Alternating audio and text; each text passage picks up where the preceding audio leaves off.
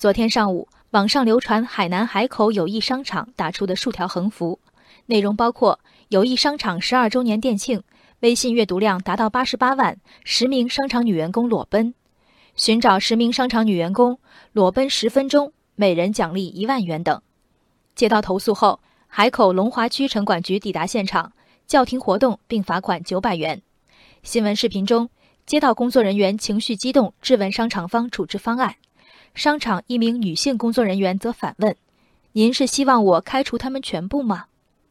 十二年，一家商场想方设法在省会城市的地标位置立足，容下数万平米商业设施，一切似乎都在向现代和先进靠拢。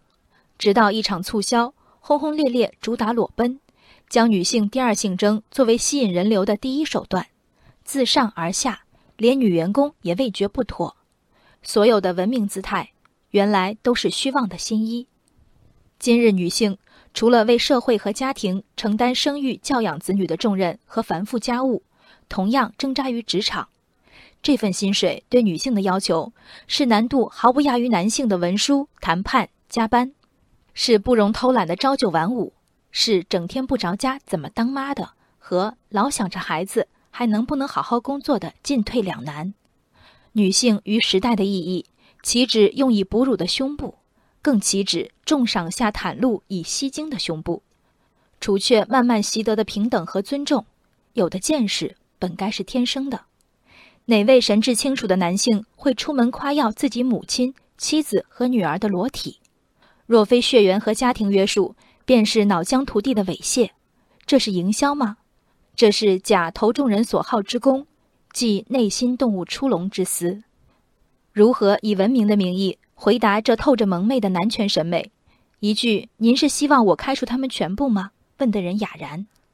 如果这是三两人格调的低下，何足忧虑？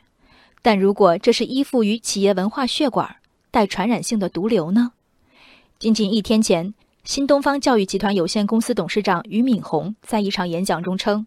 中国女人挑选男人的标准是要男人会赚钱，至于良心好不好不管。所以，中国女性的堕落导致了国家的堕落。舆论炸锅后，俞敏洪打补丁称：“一个国家的女性的水平就代表了国家的水平。女性素质高，母亲素质高，就能够教育出高素质的孩子。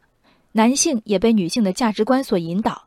女性如果眼里只有钱，男性就会拼命去挣钱，忽视了精神的修炼。”前有向女娲致敬的于老师，后有向往纣王视野的友谊商场。春宵苦短日高起，从此君王不早朝。于老师，您说亡国之恨赖后妃还是君王？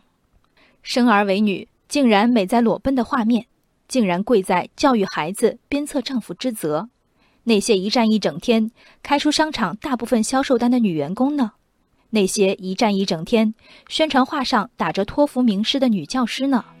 业绩长虹，纽交所上市，友谊商场们，于老板们，只需致敬某个性别的实干者吗？一些男性的确忽视了精神的修炼，而且忽视了数千年。人生海海，见微知著。我是静文，往期静观音频，请下载中国广播 app 或搜索微信公众号“为我含情”。